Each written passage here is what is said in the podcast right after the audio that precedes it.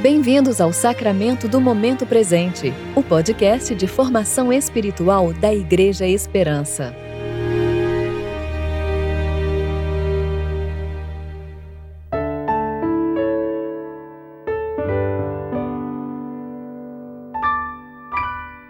Hoje é sexta-feira, 12 de fevereiro de 2021, tempo de preparação para o domingo da Transfiguração. Jesus disse: Eu sou a luz do mundo.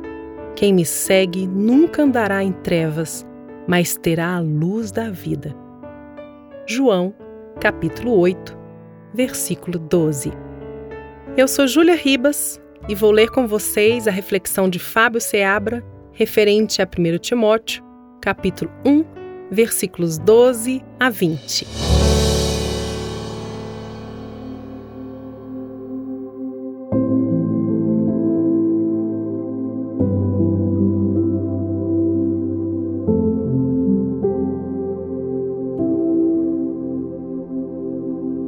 Agradeço a Cristo Jesus, nosso Senhor, por me fortalecer e me considerar fiel pondo-me no seu ministério, apesar de eu ter sido blasfemo, perseguidor e arrogante.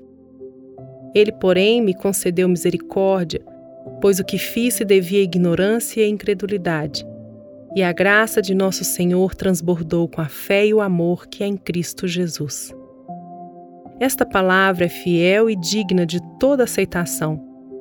Cristo Jesus veio ao mundo para salvar os pecadores, dos quais eu sou o principal mas por isso ele me concedeu misericórdia, para que em mim, o principal deles, Cristo Jesus mostrasse toda a paciência, a fim de que eu servisse de exemplo aos quais haviam de crer nele para a vida eterna. Ora, ao Rei dos séculos, imortal, invisível, a único Deus, sejam honra e glória para todo sempre. Amém. Dirijo essa orientação a ti, meu filho Timóteo, levando em consideração o que as profecias anunciaram a teu respeito.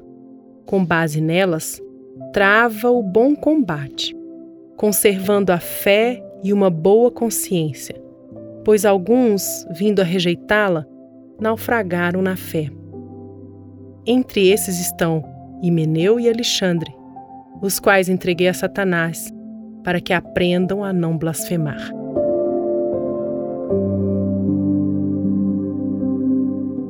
Eis aí a confissão de mais um pecador, de mais um ignorante e incrédulo, de mais um homem como muitos de nós, que em algum momento fomos os perseguidores.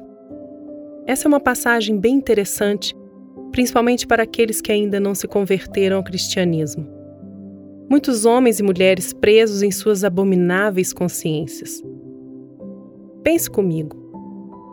Paulo, perseguiu a Igreja de Jesus, subvertia os ensinamentos de Deus, contradizia as doutrinas de Cristo, matava os que criam na mensagem das boas novas, consentia no apedrejamento de outro que reconhecia, pelas escrituras judaicas, que o Messias havia chegado. Ou seja, arrogante e blasfema. Conhece alguém assim? que dia após dia tem o prazer em maldizer a Cristo. A igreja que não serve para nada, somente para enriquecer alguns. Homens que têm olhos, mas não veem, têm ouvidos, mas não ouvem. Você conhece alguém assim? Bom, se não, aqui está o grande apóstolo Paulo. São as palavras dele sobre ele mesmo. Mas o que impressiona neste texto do apóstolo, que parece que é apenas a confissão de um homem arrependido, é também, mas não é o tema principal. Paulo não está falando do maior dos pecadores, mas do maior dos perdoadores. O texto não é sobre os pecados de Paulo, mas é sobre o perdão de Deus. Sim, é sobre a graça e o perdão de Deus a Paulo e a todos os homens.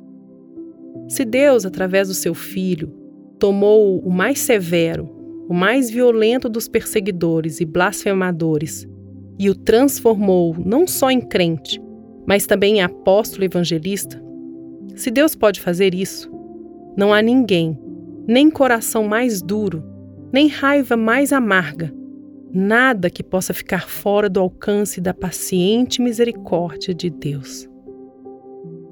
Ninguém está fora do alcance desse amor. Mesmo sendo crucificado, ao seu lado dois ladrões, soldados romanos o açoitando, o Deus Filho ainda perdoa. Perdoa e intercede pelos pecadores e ignorantes. Morre a nossa morte. Sofre o nosso sofrimento. Paga a nossa dívida e transforma um sepulcro em esperança.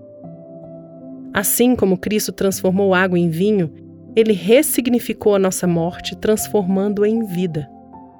Essa é a história. Não é sobre um personagem, é sobre Deus, sobre Sua graça, é sobre Sua glória. Todos aqueles, a exemplo de Paulo, que se arrependerem alcançarão misericórdia e terão seus corações alargados para o seu louvor. Aqui na passagem, a este Deus, todo louvor como Rei dos séculos, imortal e invisível. O tratamento gracioso que Deus nos dispensa deveria nos encher de admiração acerca de seus atributos gloriosos. Ele é eterno, ele é imortal, ele é invisível. Porque não pode ser visto com olhos mortais, pois habita na luz da qual homem algum pode se aproximar. Ele é o único Deus. Saulos, Saulos, por que me perseguem? Vocês verão quão padecerão por amor ao meu nome.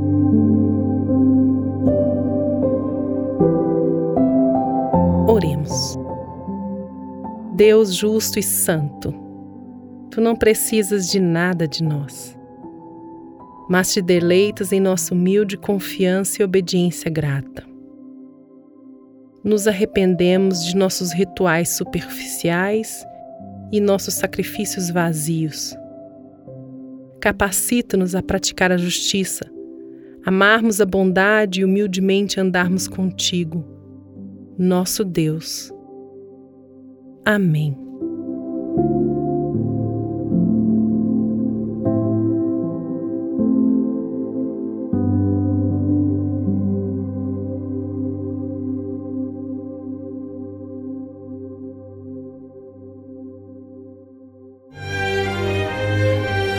Você ouviu o sacramento do momento presente. Que Deus, o Pai e Cristo Jesus, nosso Senhor, lhe dê em graça, misericórdia e paz.